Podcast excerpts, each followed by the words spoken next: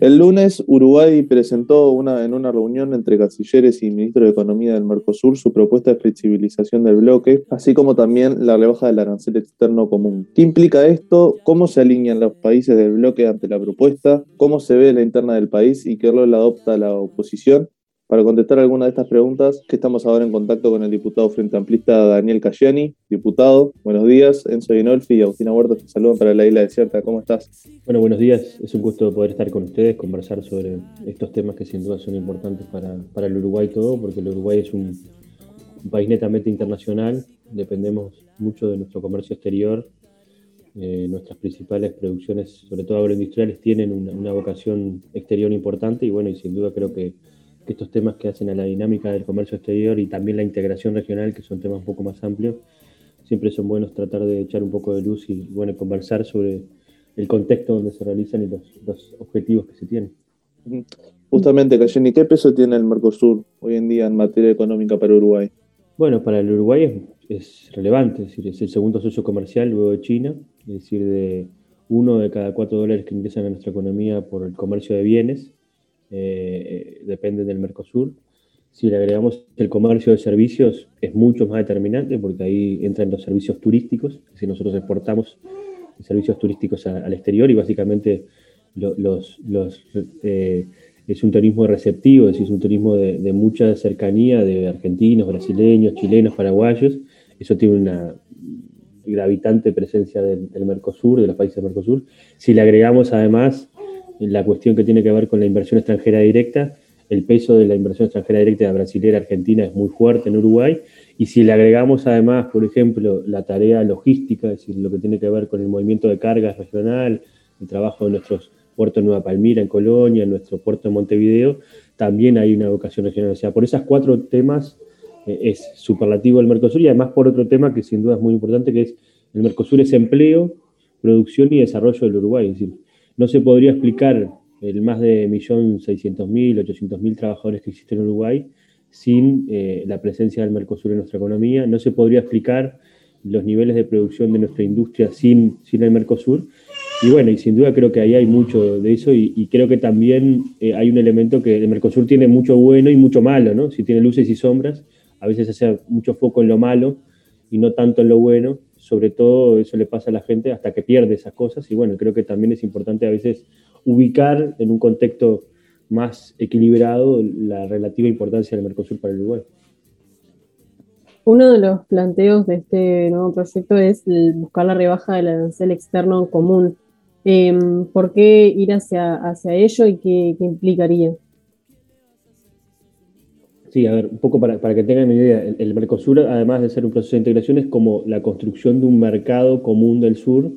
Eso tiene ciertos grados de coordinaciones de, nuestros sectores económicos, de nuestras economías, tanto de Brasil, Argentina, Uruguay y Paraguay, que ya es difícil, porque Brasil y Argentina son estados federales muy, muy, muy complejos en su forma de estructura ya nacional, imagínense en coordinar algo a nivel internacional, pero tiene una cosa que se llama el arancel externo común, que vendría a ser como una cobertura que tienen nuestras producciones, sobre todo que los productos que se producen en Asia, en Europa o en Estados Unidos o en otros países por fuera del Mercosur, cuando ingresan a nuestras economías, tienen que pagar ese impuesto para, como quien dice, proteger nuestras producciones y también tener diferentes niveles de, de, equidistancia sobre cosas que suceden. Por ejemplo, no es lo mismo el factor de trabajo que se, y el precio que se paga por el trabajo en China o en Europa que lo que se paga en Uruguay o en Paraguay. Entonces, sin duda, ahí hay cosas que son elementos importantes, más allá que después hay lo que se llama regímenes especiales, que, bueno, que a veces hay sectores que están protegidos de manera diferente. La baja del arancel externo común, eh, que tiene como, como, como, novedad? Es que en realidad eh, hay una propuesta del gobierno de Bolsonaro que Uruguay se pliega, que es, bueno, bajemos ese arancel, esa protección que tienen nuestros productos de manera unilateral. Yo creo que esa propuesta en sí es una propuesta, creo que bastante ideológica, ¿no? Porque en realidad los aranceles, además de tener esta capacidad de protección, también son cosas que se negocian cuando uno va a negociar con terceros países. Entonces, cuando vas a negociar con Estados Unidos, con China, que, puedas ingresar más carne, yo qué sé, más soja, más, te van a decir, bueno, pero yo quiero que mis productos paguen un poco menos de arancel para ingresar a tu mercado.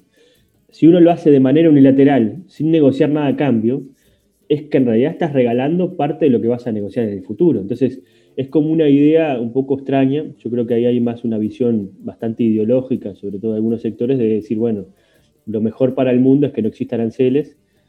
Yo podría estar de acuerdo si se cumpliera en el conjunto de los países, pero eso no sucede, o sea, esa no es la realidad. Entonces, sin duda creo que ahí hay, una complejidad y creo que ahí también hay, problemas que, pueden tener problemas para la industria uruguaya, es decir, eh, la industria lechera uruguaya, ¿no? que, decir, que tiene una producción muy importante y un anclaje muy importante en sectores en nuestros departamentos como San José, Florida, Colonia, donde en realidad hay un desarrollo muy importante de una cuenca lechera que ha sido una apuesta que ha hecho el Uruguay, también una apuesta de la agroindustria, como en el caso de, de Conaprole, que es una de las industrias nacionales de punta que tenemos, eh, que, ese arancel de, los lácteos, que hoy nos permite, por ejemplo, ingresar a Brasil sin pagar, este, eh, por ejemplo, aranceles, ¿no? nos ahorramos casi 60 millones de dólares al año de eso, y además tenemos un mercado protegido, que eso se reduzca, quiere decir que otros productos, por ejemplo, como productos lácteos europeos o cosas, van a ingresar con menores costos. Entonces también ahí hay, creo que, elementos que tienen que ser analizados con mucho más,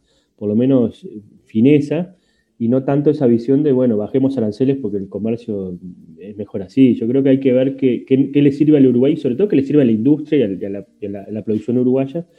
Pero bueno, creo que, a veces eh, Uruguay trató de hacer una propuesta que integre a muchos países, entonces puso la baja del arancel externo común, la negociación de la, de, la agenda externa común, que vendría a ser como eh, los, la definición de con qué países o bloques regionales va a negociar el Mercosur en bloque, que eso me parece que es bueno.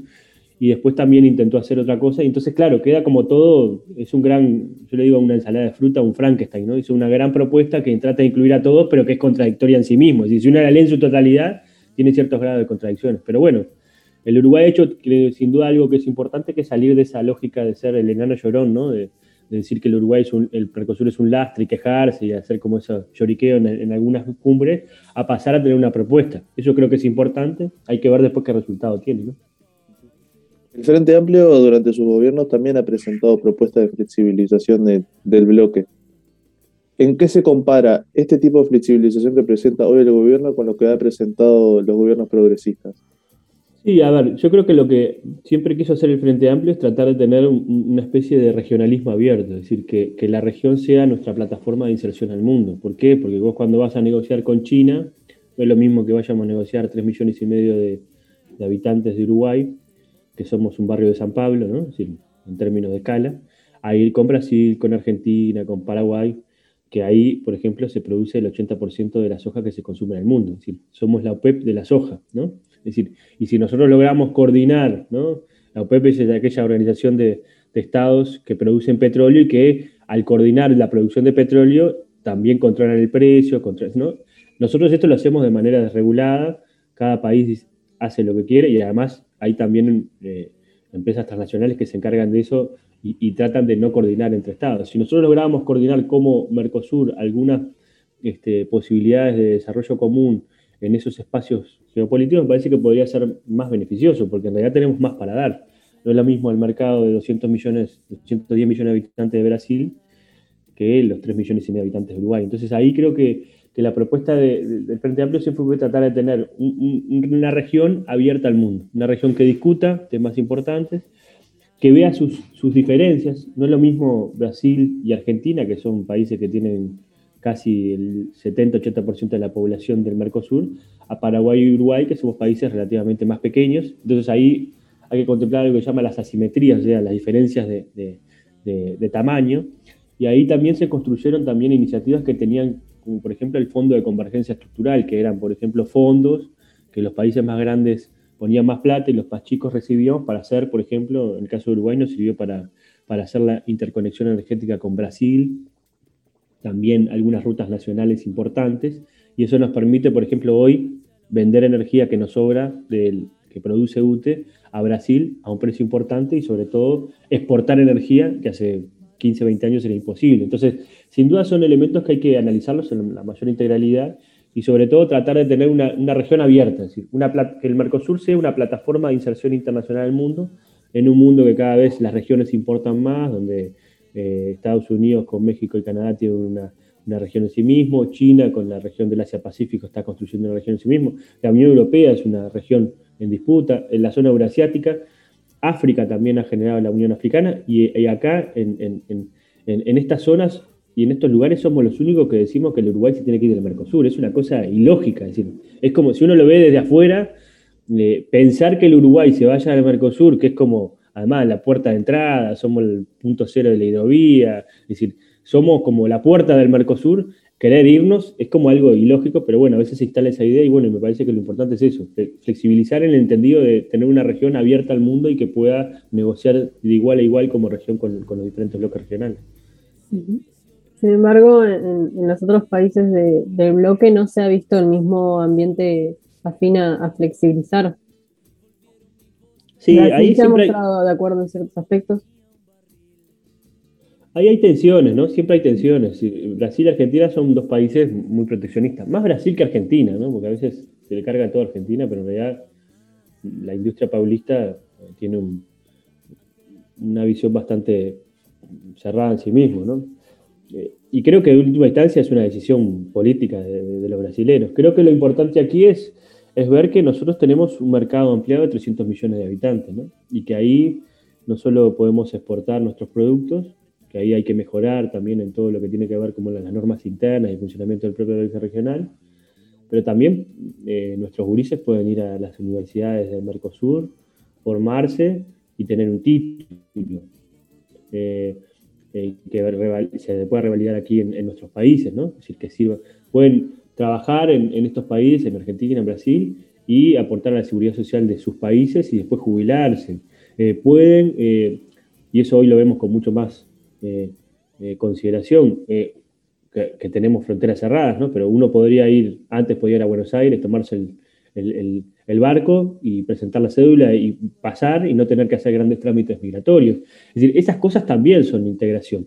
Claro, lo que pasa es que muchas veces solo se ve la cuestión comercial, que sin duda es muy importante para Uruguay, pero en realidad para el Uruguay no, no solamente eso es importante, para el Uruguay todo, región, región ande bien. El Mercosur anda bien cuando lo dices bien. Y el problema que tenemos hoy es que Brasil está en una situación de política institucional muy compleja, que eso es lo que no se dice, eh, y en realidad en Brasil mueren 4.000 personas por coronavirus, pero además hay una situación de política de mucho, mayor tensión. El presidente tiene más de 100 impeachment presentados en la Cámara de Diputados. Ahora se conformó una comisión para investigar el proceso de trabajo de la pandemia. O sea, en realidad hay una situación compleja desde el punto de vista institucional brasileño que sin duda eso también eh, termina también minando las posibilidades de desarrollo del propio Brasil y eso también eh, Brasil es la locomotora del Mercosur. Si Brasil anda bien, nos tracciona y si Brasil anda mal, nos hunde. Entonces creo que eso también es importante. ¿Hasta dónde cree que, puede avanzar Uruguay en esta negociación? ¿Qué elementos tiene como para negociar? Bueno, Uruguay es, un país chico, su voto vale lo mismo que Brasil, Argentina y Paraguay, eso es importante. Eh, las decisiones son por consenso. Yo creo que Uruguay eh, debe avanzar todo lo posible en conjunto y bueno, y después ir, valorando cuáles son los elementos positivos y negativos de, de la resolución que vaya a tener pensar que toda la propuesta de Uruguay vaya a ser aprobada sería como eh, un escenario poco, poco entendible, porque en realidad uno cuando hace una propuesta negocia y deja cosas por, el camino. Creo que hay que ver cuál es la priorización que hace Uruguay. Si Uruguay puede sacar en esta presidencia pro tempore, la presidencia del Mercosur rotan cada seis meses, ¿no? Hoy la tiene Argentina, mañana, el, de mitad de año al, próximo diciembre la va a tener Brasil y después le va a tocar Uruguay, sí, Paraguay, después Ahí va, va a haber un, un, elemento donde en realidad vos vas a poder empezar a ordenar nuevamente. Yo creo que si nosotros llegamos a eso en esta presidencia Aprender por Argentina, de tener una agenda externa comercial común, eso creo que es importante, porque uno le dice al mundo que el Mercosur tiene disposición de negociar, que quiere cerrar acuerdos comerciales, que quiere explorar negociaciones y quiere ver qué es lo más conveniente, porque a veces uno dice que tiene, el Uruguay tiene que negociar, negociar. Uno tiene que negociar y tiene que cerrar acuerdos que son convenientes, porque a veces uno negocia y los acuerdos no son convenientes, ¿no? Es como, ir a la feria y comprar todo lo que te ofrecen. No, bueno, vos comprar lo que te sirve, ¿no? Hay precios que te sirven, hay otros que te Entonces, me parece que hay que ver cómo también eso se puede ordenar y creo que eso para el Uruguay es importante y ya sería un avance. Sin duda, creo que hay un elemento ahí mucho más de, de política doméstica, pero me parece que a nosotros nos acalambraron desde el punto de vista, de, siendo oposición el hoy oficialismo, a nosotros nos decían que la política exterior estaba ideologizada, que el problema del Uruguay era que tenía una política exterior que estaba siendo manejada por el plenario nacional del Frente Amplio y que no tenía una, vocación de Estado, que había que negociar acuerdos con todo el mundo porque el Uruguay tenía que salir del corset del Mercosur. Y bueno, hoy el gobierno está festejando que, esta propuesta ingresó en el próximo punto del orden del día de una reunión del Consejo Mercado Común. Es decir, las expectativas que tenían de cuando eran oposición a lo que hoy es gobierno bajaron un poco, ¿no? La realidad a veces es mucho más compleja que los eslóganes. Bienvenido sea también para, para reconocer algunas cosas que se decían que no eran tan así, pero bueno, creo que lo importante también es apoyar en un momento complicado para el Uruguay para que, para que el Uruguay avance, que eso es lo más importante para todos los uruguayos. Sin embargo, este gobierno está conformado por una coalición de, cinco partidos. Eh, ¿Cómo es el, acuerdo eh, sobre este tema entre ellos? Eh, ¿Qué puede inferir que, algunos no están de acuerdo con ciertos planteos? ¿Qué podemos inferir de lo que han sido sus pronunciamientos y sus programas? Y bueno, la política exterior es una de las áreas de, más, de mayor diferencia en la propia coalición, ¿no? Recordemos que, el canciller del comienzo de este gobierno renunció a los cuatro meses y era el líder del Partido Colorado. Este, eh, entonces, sin duda ahí ya hay un tema que, no solamente eh, esa, la consecuencia o la renuncia tuvo consecuencias en el plano doméstico, sino también tenía que ver con con diferencias en, la orientación de la política exterior. Recordemos que este gobierno tuvo un una muy viraje casi este, carnal de, relaciones con la administración Trump, donde en realidad básicamente hicimos todos los deberes. Yo decía que somos niños cero falta, ¿no? En ese sentido. Eh, votamos al, al presidente del BID, que por primera vez no era latinoamericano, ingresamos al TIAR, nos fuimos del diálogo con Venezuela, nos fuimos del UNASUR, es decir, hicimos una, serie de cosas que, eso también tensionaron en la propia interna de, la coalición, que, no tiene ese mismo posicionamiento en política exterior que el herrerismo, o que el, presidente de la República, porque hoy quien conduce los destinos de la política exterior, más que eh, en el Palacio Santos o en la Cancillería, está más bien en en, el edificio presidencial ahí en, Plaza Independencia. Y creo que eso también tiene cierta problemática, porque en realidad eh, la política exterior tiene un grado de especialización muy importante, la política exterior tiene mucho más de discreto que de, que de, público, ¿no? porque en realidad por eso hay gente que se dedica a eso. ¿no? básicamente la política exterior es, la forma política de evitar las guerras, ¿no? si no hubieran solamente ministro de, Defensa, ministro de Interior y presidente. Entonces, me parece que ahí hay, un elemento que, a veces se pierde con esa lógica tan centralista y yo, le llamo autoritaria, porque a veces no se le dice, de que todo reside en la presidencia de la República, también tiene cierto grado de, falta de profesionalismo, porque en realidad, si vos sos presidente y te estás encargando del proceso de vacunación hasta eh, qué propuesta vas a hacer en el Consejo Mercado Común del Sur, algo bien no haces, ¿no? Entonces me parece que ahí ya se están viendo como algunos elementos que se han visto en las cumbres de presidentes con, con, faltos de salidas o salidas destempladas, falta de tiro, falta de experiencia, y me parece que eso también es un elemento que, hace ruido en la propia oposición y que también hace que, se vea con cierta, por lo menos, eh, eh, yo no digo eh, crítica, pero sí por lo menos distancia y, ningún apoyo muy, muy, muy, muy patente, ¿no? porque en realidad de los, de los voces públicas que han salido últimamente sobre estos temas, más que el del Partido Nacional, hay pocos, en, los medios, grandes medios de comunicación, por lo menos uno lo que ha visto. Entonces también ahí, cierto, como a veces en política es mucho más importante lo que, lo que no se dice que lo que se dice, Y a veces también en esos silencios hay que marcarlo. ¿Hay chances que bajo la presidencia pro tempore de Argentina se avance en el acuerdo con la Unión Europea? Yo creo que sí, ahí la pelota está en la cancha de los europeos, ¿no? Es decir, no en, el, no, no, en el Mercosur. El Mercosur hizo todo lo que tenía que hacer, negoció, hizo propuestas.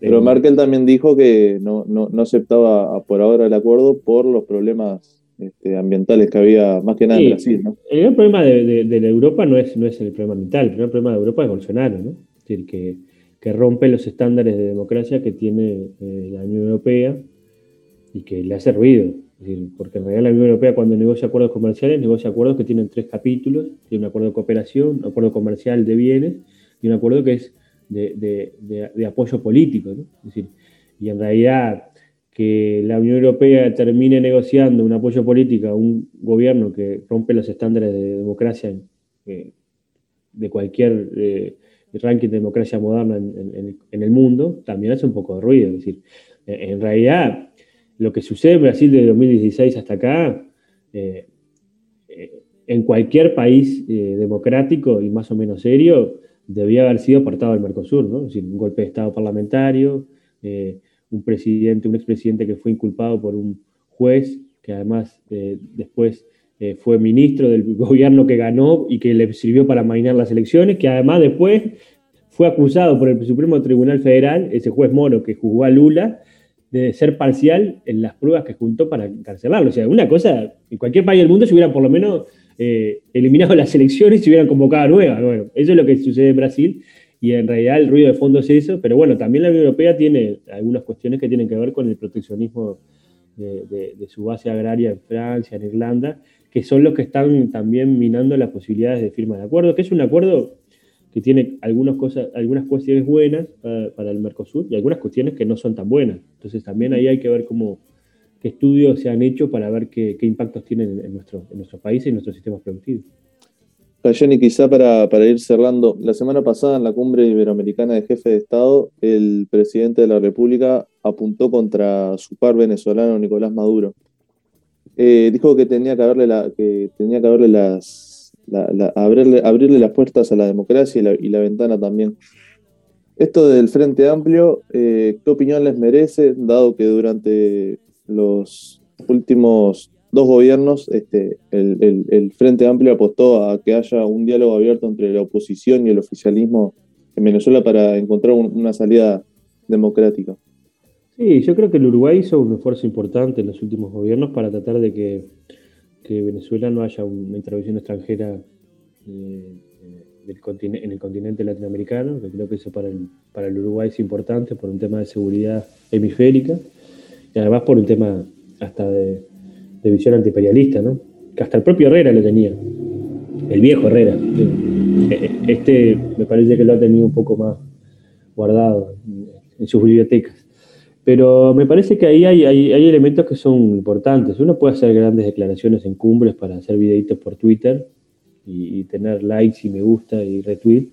Eso puede hacer cosas importantes. Entonces, para hacer cosas importantes hay que salir de esa lógica de, de la lógica de razonamiento en las redes sociales y hay que volver al discurso más racional, más, más de, tratar de ver los grandes temas. El Uruguay hizo un esfuerzo importante con, con un hombre a la cabeza que no era frente que era contador Enrique Iglesias y propuso junto a la Unión Europea, junto a países del bloque regional, como en el caso también de, del propio México, mecanismos de diálogo político. Porque en realidad a los países se les puede ayudar eh, ayudando a que sus a sus integrantes resuelvan sus problemas, no metiéndonos en los problemas o siendo parte del problema. Es decir, ahí lo que hizo también la calle es tomar parte por el... Por, ah, bien, legítimamente, lástima que lo hace como presidente del Uruguay, ¿no? Y creo que eso no es bueno, porque no representa el conjunto de los uruguayos. Pero bueno, creo que en Venezuela se viven situaciones complejas. Ha habido procesos eleccionarios donde ciertos sectores de la oposición han participado y otros no. Eh, y bueno, creo que eso también hay que ver cómo se va decantando. Y, lo importante aquí es no razonar por la lógica del Twitter y de, los grandes titulares y de los grandes medios, grandes títulos de los, de los, medios de comunicación, que parece que es como razona este gobierno, ¿no? Como los eslóganes, siguen campaña electoral y realmente hacer cosas para cambiar la vida a los uruguayos y, a los latinoamericanos, que creo que es lo más importante. Daniel Cayani, diputado por el Frente Amplio, gracias por este contacto con la Isla Desierta. Un abrazo grande a ustedes y un saludo para, todos y para la audiencia que tienen. Abrazo.